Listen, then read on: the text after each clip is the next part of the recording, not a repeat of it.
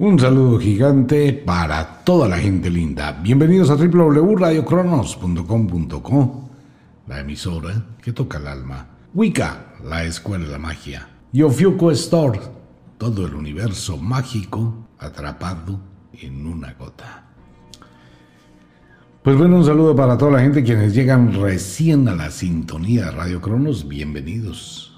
Entramos a una serie de temas así como para pensar en esta semana. Semana de manipulación mental, semana de dominio. Empieza a tener eh, esas pequeñas señales que pronto en la humanidad esta vaina va a desaparecer. Y lo digo así irónicamente. Un saludo para todo el mundo. Ayer hablábamos del pecado y el invento del pecado como negocio.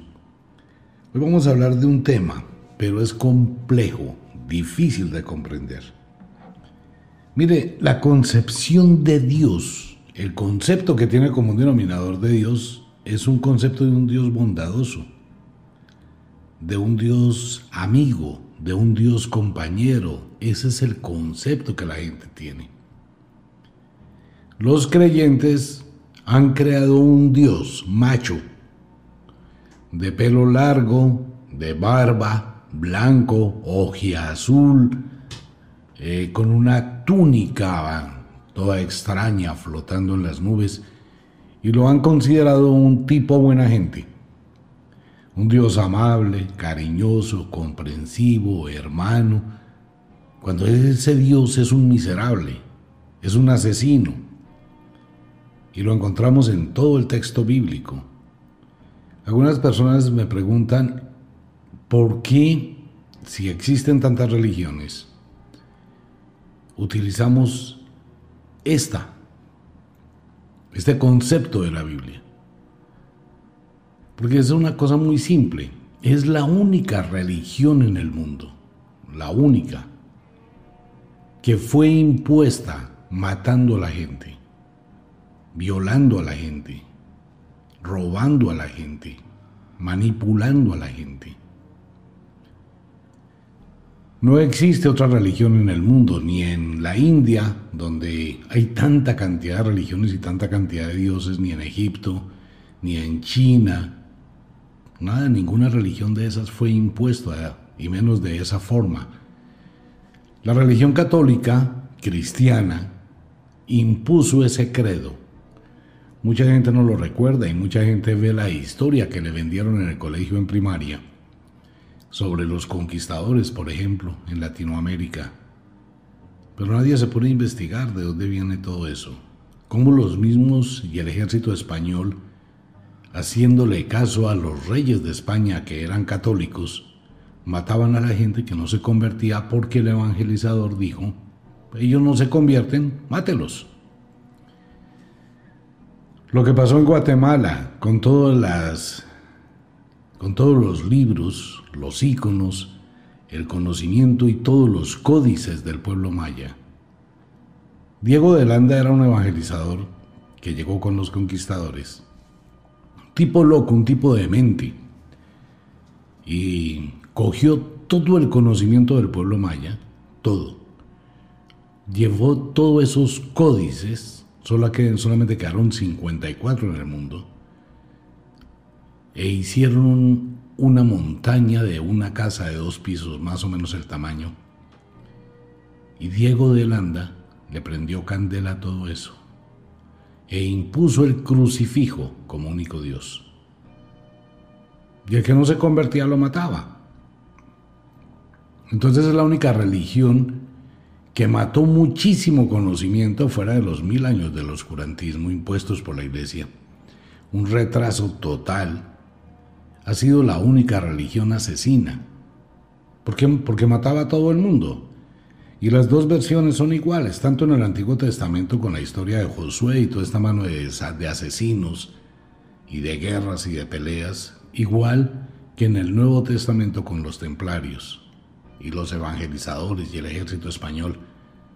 Todo ese tipo de cosas. Lo que pasa es que nosotros vivimos en una sociedad totalmente equivocada nos han adoctrinado. Hoy vemos a los niños cantando las canciones de la iglesia en un adoctrinamiento donde le venden la idea de un Dios muy bonito, que ese es el problema que usted ha tenido y tiene con este programa.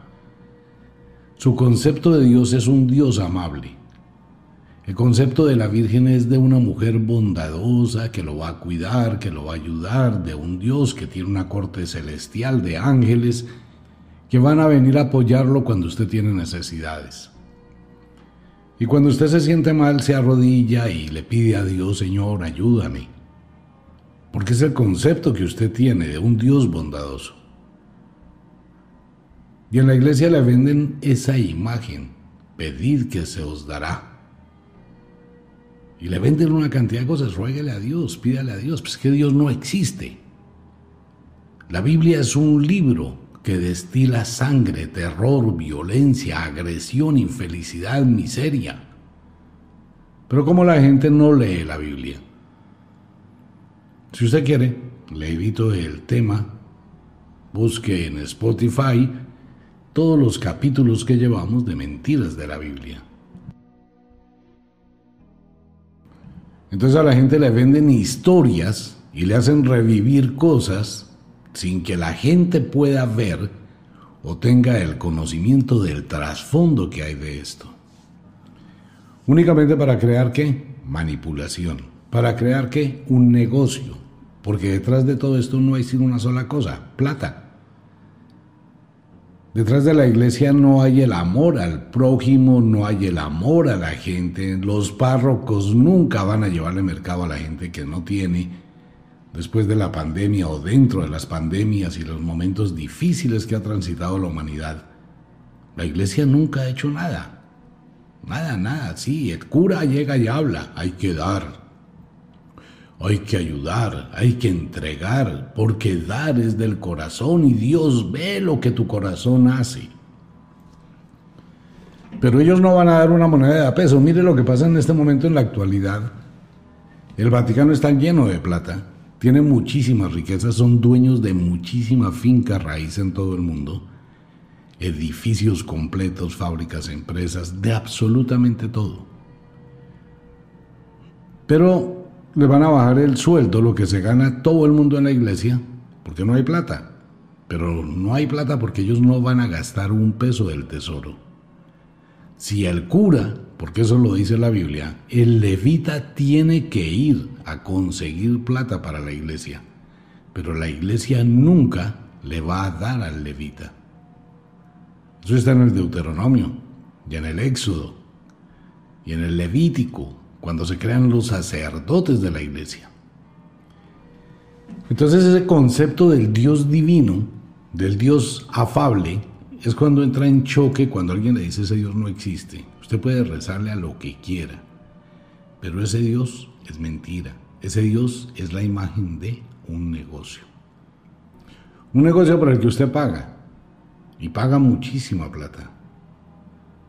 Un negocio que controla su vida, un negocio que controla su espíritu, un negocio que controla su alma.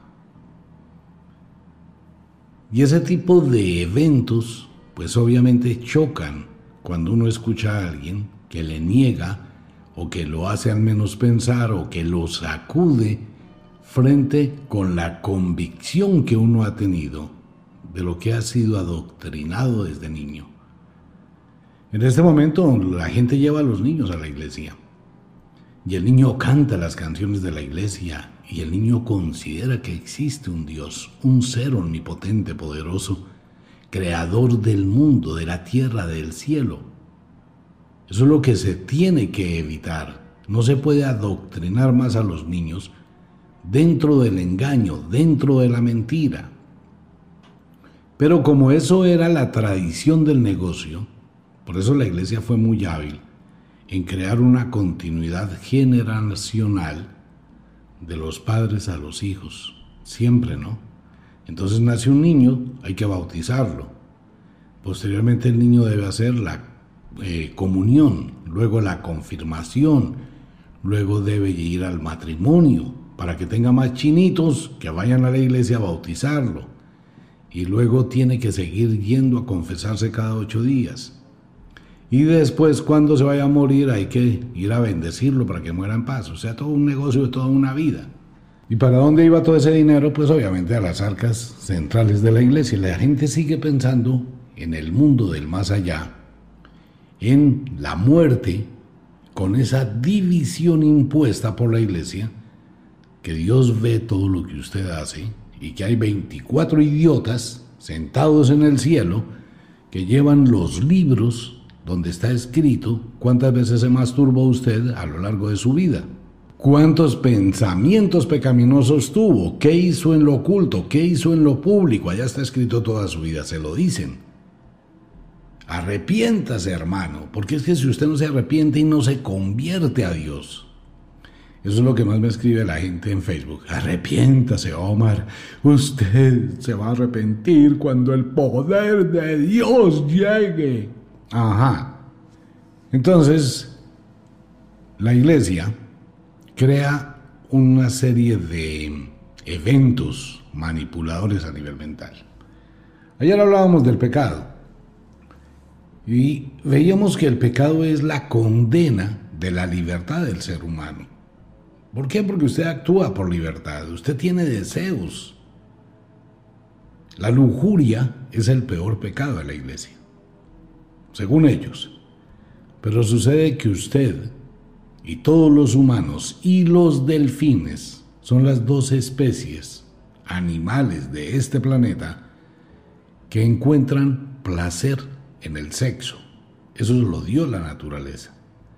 Nos dio la oportunidad de disfrutar y tener un placer muy alto sexualmente para mantener viva la especie. Entonces yo tengo que luchar contra mi naturaleza porque sucede que los vendedores de la fe y los libros dicen que eso es pecado, que eso está mal. Que si tengo hambre y como porque es una necesidad fisiológica, biológica para sustentar mi vida, eso es gula. Entonces tengo que morirme de hambre. Si quiero luchar por algo, entonces estoy siendo codicioso o avaro o lo que sea por conquistar algo. Si siento celos, siento envidia y esa envidia me motiva a crecer, me motiva a ser mejor, eso también es pecado, o sea que tengo que ser un ser pusilánime, mediocre, inservible, que no debo luchar porque estaría compitiendo con alguien y porque le siento envidia a alguien. Bajo ese orden de ideas, pues no puedo hacer nada. No, no puedo pensar, no puedo actuar, no puedo ser libre, no puedo sentir, nada. Tengo que ser un ser inútil. Y lo peor es que la gente ha aceptado eso. Entonces la gente acepta con resignación su miseria, porque es que es de Dios. Dios quiere que usted sea un pobre miserable, un infeliz, entonces es Dios el que quiere que usted sea así porque va a ganarse el cielo en la otra vida. Pues es un carretazo, ¿no? Si usted ve que todos los grandes empresarios y la gente que ha triunfado y toda esta gente poderosísima del mundo nunca tocan ese tema, ni de a poquito ni les interesa. Hablan más de magia y símbolos mágicos que ese concepto. ¿De qué está llena la iglesia? La iglesia está llena de una cantidad de gente humilde que tiene fe en un Dios de mentiras y sigue esperando que ese Dios les ayude. ¿Cuándo empieza la gente a crecer? Cuando mentalmente renuncian a ese Dios y se dan cuenta que su vida la controla es usted, con sus actos, con sus decisiones, con su exigencia. Pero como es la información que recibimos desde niños, quiere algo, pídele a Dios. Si Dios te lo da es porque te lo mereces. Si Dios no te lo da es porque no te conviene. Entonces seguimos creyendo en ese Dios bondadoso. Pero ese Dios bondadoso quitémosle la careta. ¿Cómo le puedo quitar la careta a ese Dios? Lea la Biblia. Está el adoctrinamiento en los colegios católicos cristianos que les hacen un lavado de cerebro tan violento, que puedo garantizar que mucha gente que tanto defiende este tipo de cuentos nunca lee, excepto cuando han escuchado este programa y mentiras de la Biblia, cuando desafiamos la razón, venga tanto que condena el programa, coja la Biblia y lea a ver cuál es la interpretación, no de un solo versículo, sino de todo lo que viene, es que no hay nada bueno en la Biblia, nada. ¿Qué pasó con el negocio del pecado? Ah, bueno, entonces viene la segunda parte, arrepentimiento y penitencia. Ok. Comencemos por el principio. ¿Qué es arrepentirse? Arrepentirse es tener un complejo de culpa ni el más tenaz por algo que usted hizo y considera que estuvo mal hecho. El tipo que va donde un cura, mire, eh, cura, no les digo padre porque no tienen nada de padre, son curas simplemente. Mire, cura, es que conocí una amiguita, es muy joven, tuve sexo con ella. Y hermano, ahora me arrepiento, yo no había haber hecho eso. De verdad no había salido con la peladita. No, no, no, eso fue un error, padre, ¿qué hago? O cura, lo que sea. Entonces el cura le va a colocar primero que haga un acto de contrición, se dé látigo, luego haga una penitencia con su arrepentimiento, arrepiéntete de lo que hiciste, y llega la penitencia, la penitencia está en dar óvulos o plata o dinero a la iglesia. Haz una ofrenda al templo. Pues sí, depende del pecado, entonces la ofrenda debe tener algún valor similar. Pero nunca, jamás, y todos los que hayan ido a una vaina de esas que me parece lo más turbio del mundo, ir a confesar uno su vida íntima a alguien allá escondido, nunca, jamás el cura le va a decir a usted, venga, espere un momentico. En ese acto de arrepentimiento y usted ya sabe que la embarró, vaya y búsquela. Y es con ella, no con ningún Dios, es con ella a la que le hizo daño, a la que violentó, a la que le causó el problema. Es con ella que debe de ir a ponerse en paz, no con Dios. O sea, el cura es un hipócrita mentiroso. Sí, porque sirve de intermediario entre una persona que cometió un acto violento en contra de otro ser humano y el cura no le dice, vaya y arregle el problema con el ser humano con el que usted la embarró. Vaya y llévele una ofrenda a él, vaya y pídale disculpas a él, vaya y pídale disculpas a ella, trate de resarcir lo que usted hizo. No, el cura no hace eso. El cura es un hipócrita. Venga, yo lo absuelvo. Pero que el pago del daño causado no vaya la persona lastimada, sino a la iglesia. Cuando hay arrepentimiento es porque uno dice, hice algo que no debía. Es donde viene la tontería más grande del mundo, arrepentirse de lo que hizo. Eso es una física bobada. Por más que usted se arrepienta, no puede reparar lo que hizo, no puede cambiar lo que hizo, no puede subsanar lo que hizo. Ya lo hizo y lo hecho, hecho está. Pero el complejo de culpa es muy fácil de manejar. Y la mente humana es tan vulnerable que una persona que ha cometido un acto equivocado, sintiéndose juzgada y viendo una posibilidad de armonizar y de liberar la carga que hay en su mente o en sus emociones, va a aceptar cualquier cosa. Y va a hacer cualquier cosa pero nunca va a empezar a pensar que debe tener la fuerza interior para aceptar lo que hizo. La embarré, sí, entonces yo voy a arreglar el problema. Si rompí el vidrio, voy y compro el vidrio. Si le robé a alguien, le devuelvo lo robado.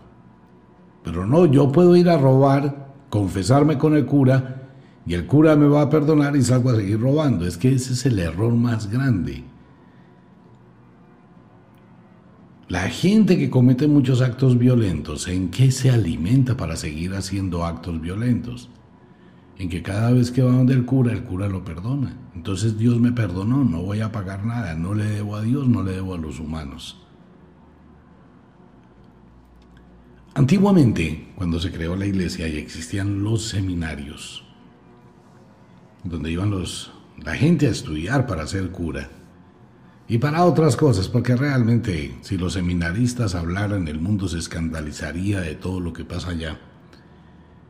Cuando ellos tenían sus habitaciones, imagínense un cura, un joven, 18, 20, 21 años, metido en un noviciado, con unos deseos sexuales salvajes, pura testosterona, o bien buscaba a su amiguito, o bien le tocaba masturbarse, o bien le tocaba estar solo. Y tratar de hacer una fuerza de voluntad total para controlar y mantenerse célibe. Entonces sucede que en la antigüedad a los novicios se les entregaba la disciplina. ¿Usted sabe qué es la disciplina? Una tortura, la cosa más violenta, pero una verdadera tortura. Es un cabo de madera de donde salen cuatro, seis, siete hilos de cuero. Más o menos, ¿no? Como un látigo. No, no el látigo del sado, pero es parecido. Una fusta.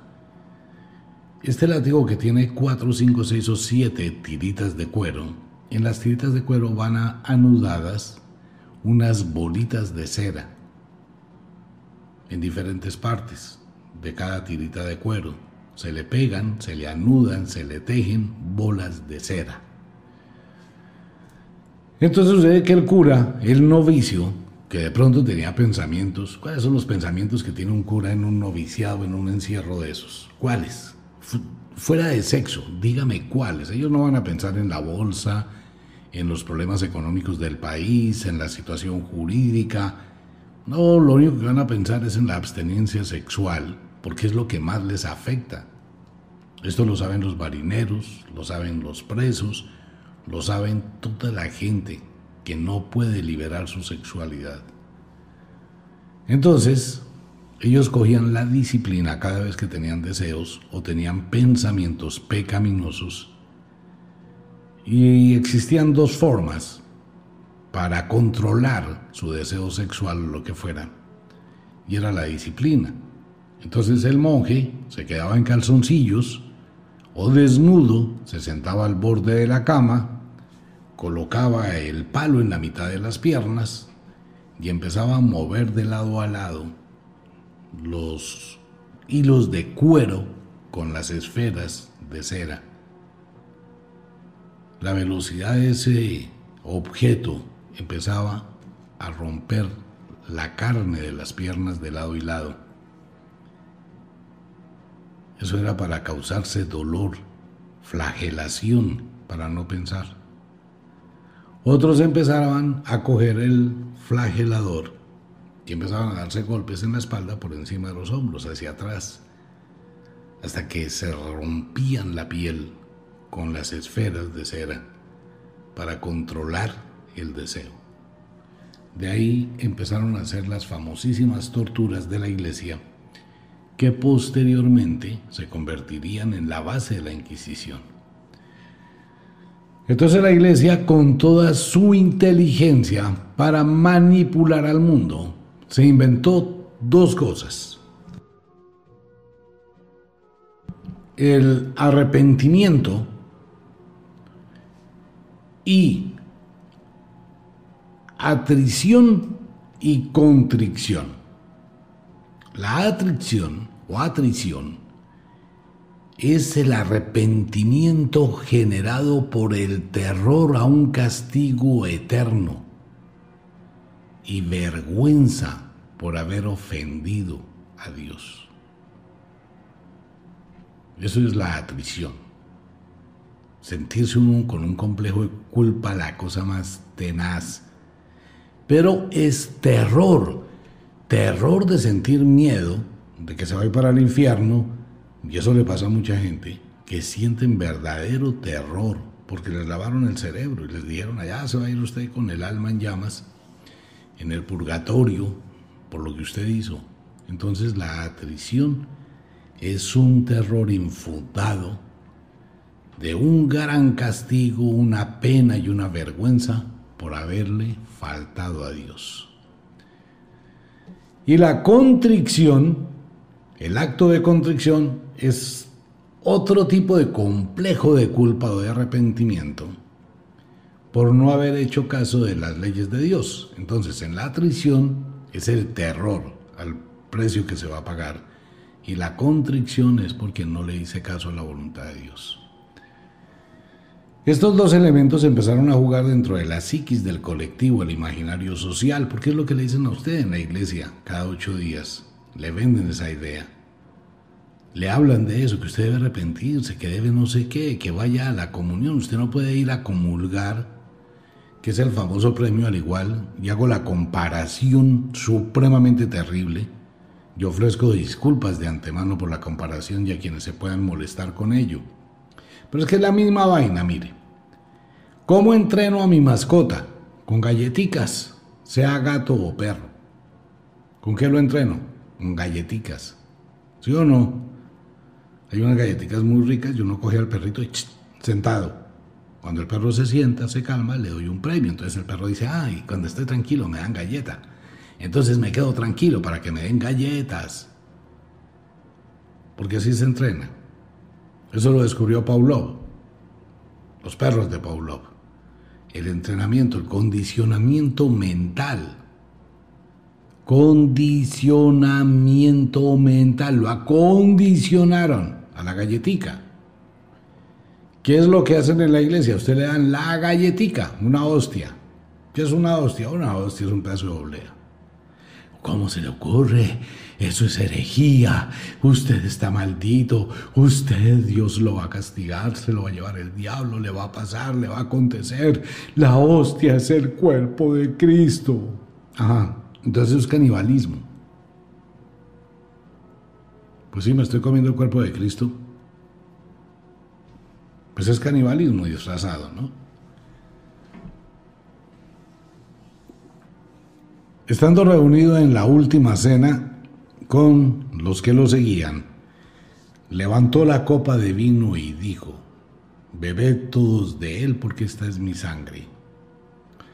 Sangre que nos unirá a través de las vidas y de las encarnaciones y de la existencia sangre del poder del crecimiento, del nacimiento y de la eternidad, sangre que fluye a través de nuestras venas en esta gran hermandad.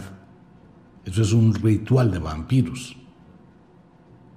Beber sangre es un ritual de vampiros. Comer carne o cuerpo de otra persona es un canibalismo.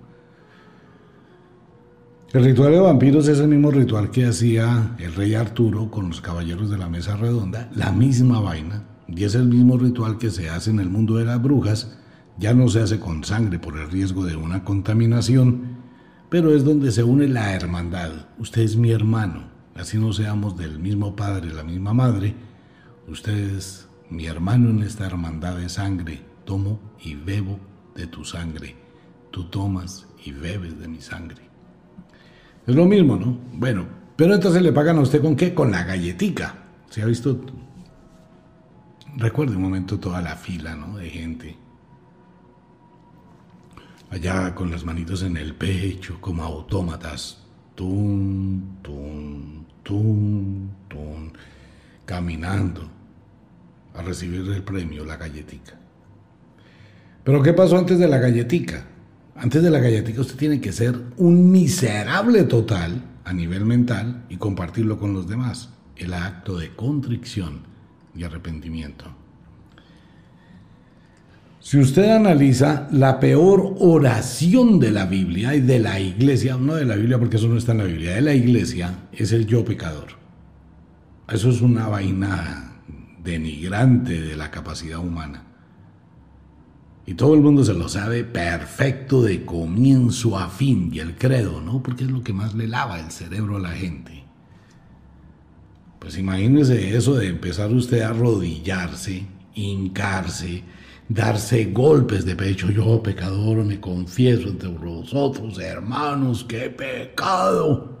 Venga, venga, espere, espere, espere. ¿Por qué se da látigo? Entonces cuando el cura está parado ahí y ve que todo, la congregación, se clava de rodillas, preparándose para la galletica, y todo el mundo se da golpes de pecho, es porque él sabe, todos son pecadores para él. Claro, porque si usted no ha cometido pecado, ¿por qué se arrodilla?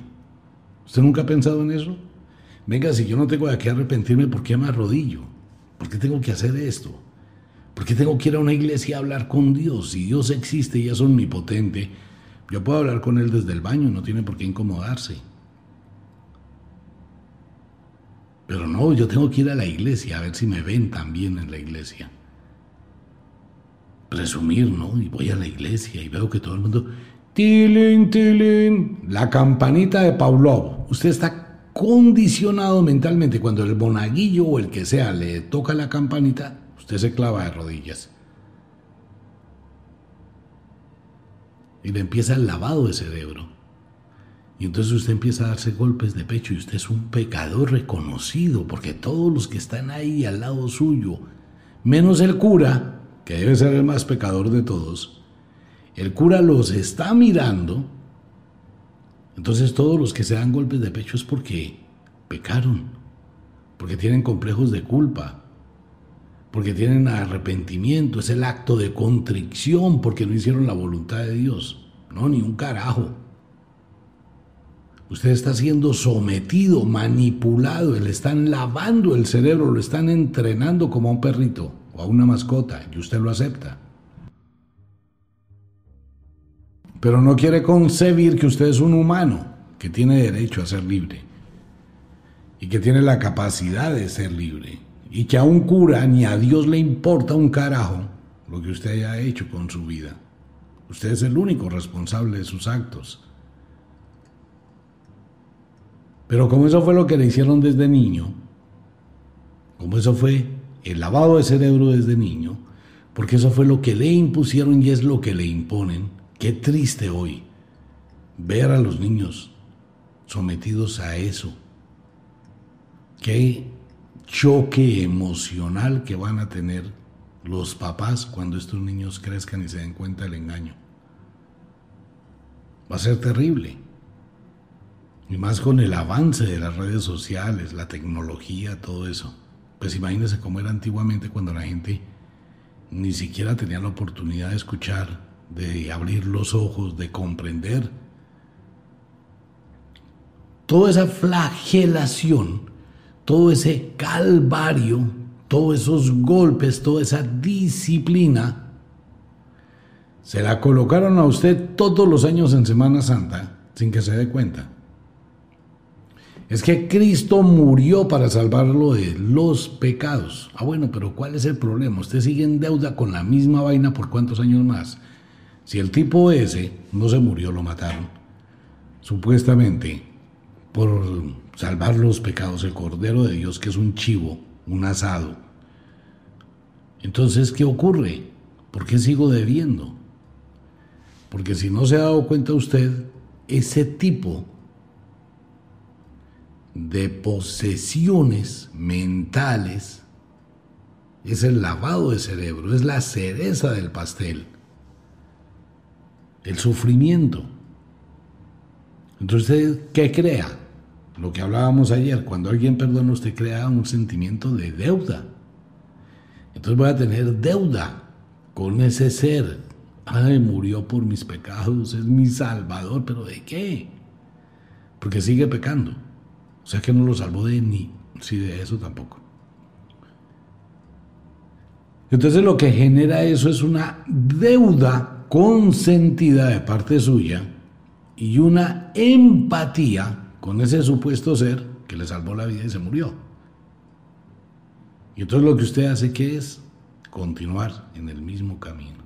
Y cada año es el mismo lavado de cerebro. La Semana Santa es un lavado de cerebro para que usted siga generando empatía y se siga sintiendo deudor de la vida de ese muerto. Pero es que ese muerto resucitó. O sea que usted no se tiene que sentir culpable de que él se haya muerto.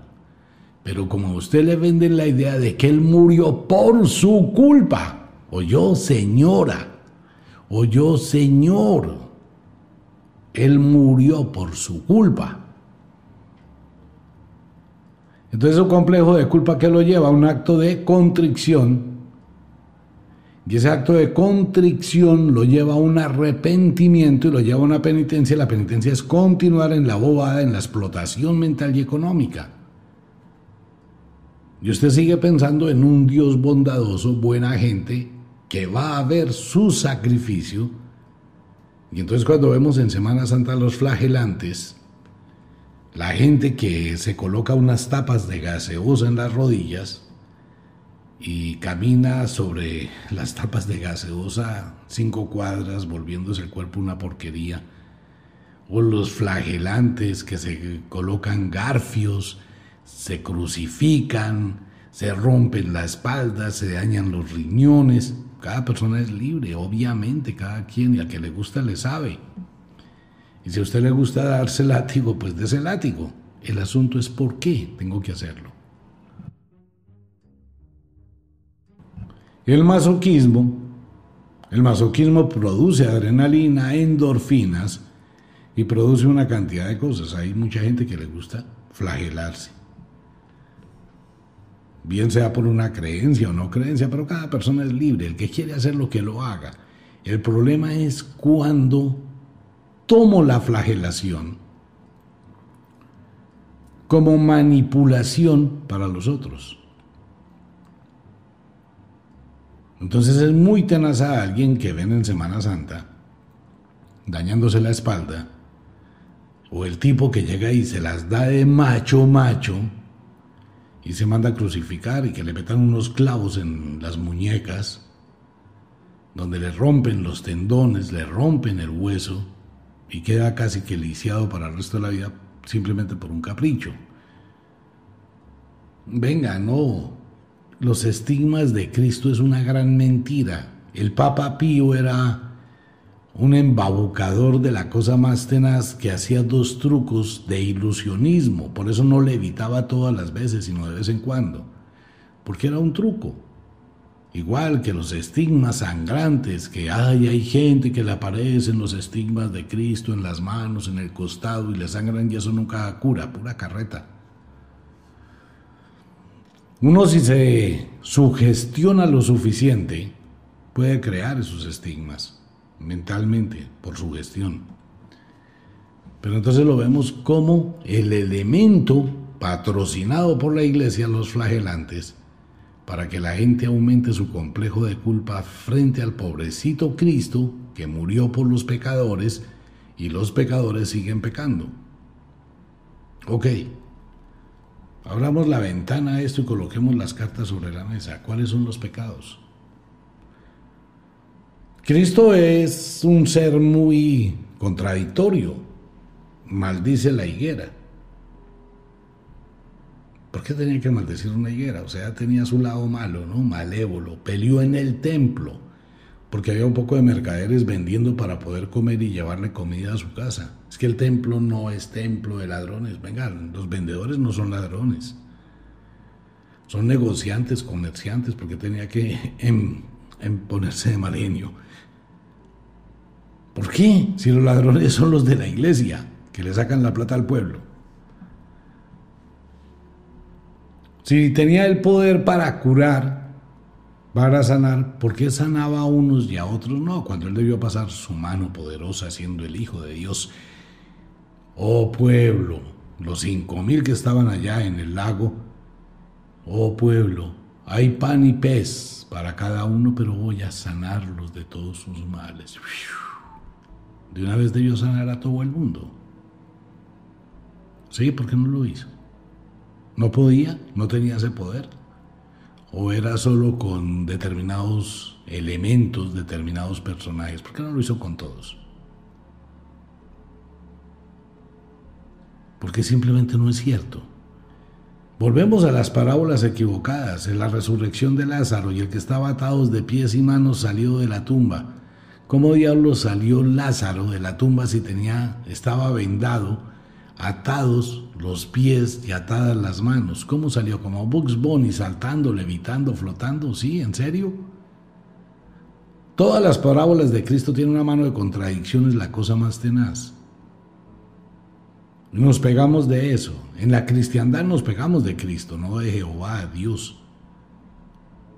Aquí es Cristo porque es lo que impuso los reyes católicos de España a través de los conquistadores y el lavado de cerebro del Nuevo Testamento. Eso fue lo que le impusieron a este lado del mundo. En el Medio Oriente es Dios, Jehová y todo lo que tiene que ver con la charia, las leyes de Moisés, y esa es la guerra que hay allá en Medio Oriente. Allá es el Antiguo Testamento. Aquí es el Nuevo Testamento. Pero es que el Nuevo Testamento es una copia del Antiguo Testamento en la manipulación. ¿Y por qué vino Cristóbal Colón? Porque los templarios muy vivos le robaron el tesoro al Papa o a la iglesia y se vinieron como con 10 barcos llenos de tesoros. Y entonces los reyes dijeron un momentico hay que ir a capturar a esos ladrones que fue cuando la Inquisición empezó a nacer y mataron a todos los templarios, porque es que así paga Dios a quien bien le sirve. Y con todo eso vinieron los evangelizadores, no venían a evangelizar ni enseñar, ellos venían a cuidar a Cristóbal Colón por si encontraba el oro no se lo fuera a robar también. Eran como los espías. ¿Y qué hicieron? Efectivamente se robaron todo el oro que encontraron acá.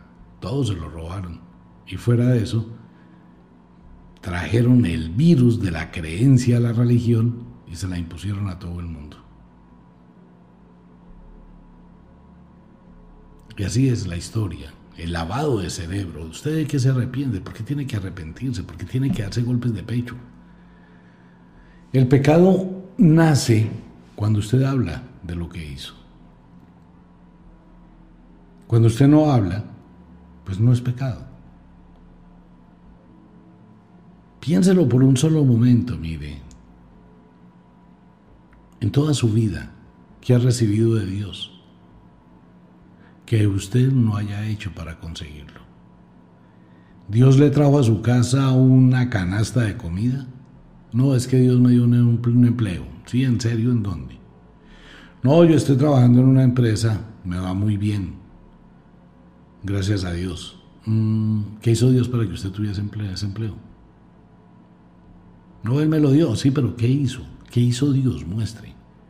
No, el que cogió un día, llevó la hoja de vida a ese sitio, pasó las entrevistas, le tocó ir y aguantar y pasar los exámenes y hacer de todo para que le dieran el trabajo, fue usted, no Dios. No es que Dios me dio la oportunidad, no, la oportunidad se la dio usted porque si no, ¿para qué busco ese sitio? ¿No se da cuenta que usted todo lo buscó? Es que Dios me da la comidita. No, la comida se la da su papito o su mamita, que les toca ir a trabajar durísimo para que le paguen mal y la poca quincena que reciba tiene que ir a un supermercado donde le están cobrando el IVA por todo y mejor dicho no le queda ni para que se compre unos calzones ni unos calzoncillos hizo la comidita, compró la comidita, se la trajo a su mesita y usted se la está comiendo y eso no es gracias a Dios, porque fue su mamá o su papá los que les tocó durísimo. ¿Qué ha hecho Dios por usted? Piénselo bien. No, es que Dios me curó de una enfermedad que yo tenía. Si usted se dio cuenta, antes de que Dios lo curara, usted tuvo que pedir que lo curaran. Entonces usted se imaginó sano Usted solito se curó. Si Dios es tan omnipotente y poderoso, Él debía saber su necesidad antes de. Es más, ¿por qué le daba la enfermedad? ¿Por qué la gente que esta noche está sin un plato de sopa le ruega tanto a Dios y el plato de sopa no aparece? Ni siquiera una mano amiga que diga, venga, lo voy a regalar para un mercado. Y en esas condiciones no sería Dios, sería la mano amiga, que le da platica en efectivo, que es real, para que usted se compre un mercado que es real. Porque si tiene necesidades no va y le golpea al párroco de su iglesia. Vaya. A ver si el párroco le abre a esta hora. Vaya. Vaya a ver si en la iglesia le abren. A duras penas aparecerá una monjita. O el portero. No, el señor sacerdote está en este momento en oración, no lo puedo interrumpir, está en conversaciones con Dios, hermano, ¿en qué le puedo ayudar? Venga, mire, es que yo soy feligres de esta iglesia desde hace 30 años, de hecho, el carro que tiene el cura ha sido con mis donaciones. pero te estoy pasando por un problema muy grave, no tengo para el mercado. No te preocupes, hijo mío. Ve, mira lo que haces. Dios proveerá de alguna forma, llegará a tu vida. En serio. Ah, bueno, pues vaya, pruébelo. Mire, amigo mío, arrepentimiento no tiene que arrepentirse de absolutamente nada porque el pasado no lo puede cambiar. El arrepentimiento solo existiría en la eventualidad en que usted pueda cambiar el pasado. Pero usted no lo puede cambiar. Lo único que puede modificar es su presente. Y si usted la embarró con alguien, vaya, pídale disculpas a ese alguien con que la embarró. Ahí de intermediarios no tiene que estar Dios y menos los curas y menos las monjas, que son bien metidas en todo, ¿no?